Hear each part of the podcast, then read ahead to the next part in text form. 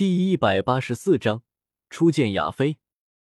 乌月城东有一座风格华美的府邸，属于城中一个大家族刘家。只是此时，这座府邸已经被纳兰家征用，而这座府邸深处的一个小院子，便是我如今暂住的地方。院子不大，以青砖铺路，左右重有不少花草树木。建筑物也并不奢华，白墙黑瓦显得有些朴素。我从正厅中走出，脸上笑呵呵的，将安东尼和穆铁送到院子门口，便停下了脚步，不再相送。他二人也不以为意。安东尼回过身来，竟直接朝我作揖，看来是真的很满意我的安排。也对，出云皇室毕竟是战败国。他们能在战后得到如此好的结果，简直是不敢想象的事。殿下大恩大德，莫莱尼家族没齿难忘，只愿为殿下赴汤蹈火，在所不辞。安东尼堂堂一位斗皇强者，却向我一个四星斗师行礼，这就是权力啊！我脸上笑呵呵的，但心中却很清楚：水能载舟，亦能覆舟。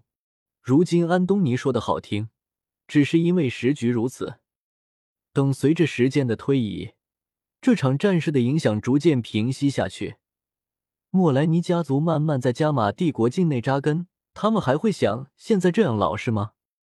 不过我也不是一成不变的，随着时间的推移，我也会渐渐成长起来。只要我成长的速度足够快，莫莱尼家族就追不上我，永远只能臣服于我。莫莱尼前辈，见为元帅，以后你们两家就是姻亲了，可要记得常来往，莫要让关系生疏了。穆铁不置可否，与安东尼一同出了府邸。这时，府邸内其他纳兰族人也察觉到不对，纳兰杰亲自找了过来。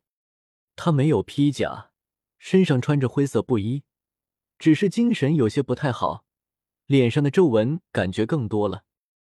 看来这场持续近一年的战事让这位老将并不好受，也不知道多少次因为战事而提心吊胆、殚精竭虑。他在院子内转了圈，左右看了看，先是问我住的习不习惯，之后才入正厅坐下，看着我沉声问道：“叶儿，你把穆铁还有出云皇室那老家伙找来，是有什么事吗？”我轻轻一笑，说道：“爷爷。”也没什么大事，只是我看和会一直进行不下去，便想了几个小建议，和大家聊一聊。纳兰杰瞳孔一缩，我说的简单随意，但他又不是傻子，这种涉及到庞大利益的会议，他说话都没用。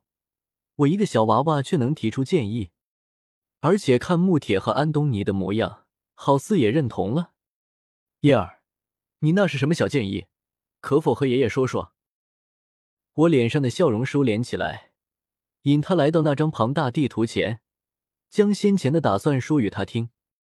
他愕然看着我，呆愣愣半晌，这哪是什么小建议，分明是宰割天下！你这小建议，有人会听吗？我嘿嘿一笑，伸出右手细细数道：其一，蛇人族不会不同意；其二，毒宗不会不同意；其三。出云皇室不会不同意。其次，穆家已经同意。其五，纳兰家应该也不会反对吧？我笑呵呵看着纳兰杰，他却几乎吓傻了。如今八方势力，我竟然已经得到了五方势力的支持，而且可以预见的是，米特尔家族也不会有太大意见。云岚宗面对如此庞大的压力，自身利益又没有被损害多少，也犯不着反对。那么就只剩下一个加玛皇室了。纳兰杰低头看着庞大地图，若有所思的说道：“叶儿，你是决定将出云北境和出云东境划给蛇人族，而出云西境、出云中境、出云南境，连带加玛东境四境之地一同划给纳兰家族，让纳兰家成为皇室，自立一国？”我有些矜持的颔首，问道。爷爷，你觉得如何？纳兰杰摇头，沉声说道：“此事对纳兰家有好处，加马皇室却不会乐意。他们可是有两位斗皇战力，加刑天还是斗皇巅峰，并不好惹。只要其他势力同意，加马皇室还能与这么多势力为敌不成？何况我老师也是斗皇巅峰，还真不怕那家刑天。”纳兰杰却还是摇头，思量许久，他斟酌说道。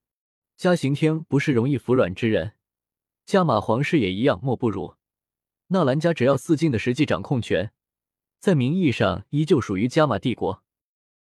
我愣了一愣，这是做了那啥还要立牌坊啊？纳兰家既要实惠，又给足加马皇室面子。要是加马皇室还不肯顺着台阶下，就是他们自寻死路了。爷爷，英明神武。我哈哈一笑，将纳兰杰送出院子，又换人去请海波东来。不消片刻，海波东这老家伙来了，也不知道是碰巧，还是他听到什么风声，身边竟还带着一个千娇百媚的女子。那女子一袭红色紧身锦袍，身姿婀娜，脸庞妖娆魅惑，正笑盈盈看着我，眼中带着几丝好奇。我却不为所动，只请了海波东坐下，然后打趣道：“老前辈，看来我给你的六品破厄丹是真的有用。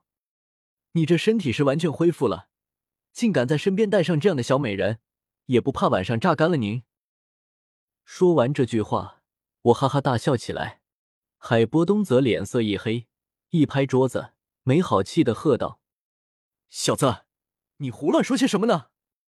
这是我家后辈。”亚菲米特尔，亚菲，陡然听到这个名字，我一阵愕然，又因为是在大笑，一口气没捋顺，呛得直咳嗽。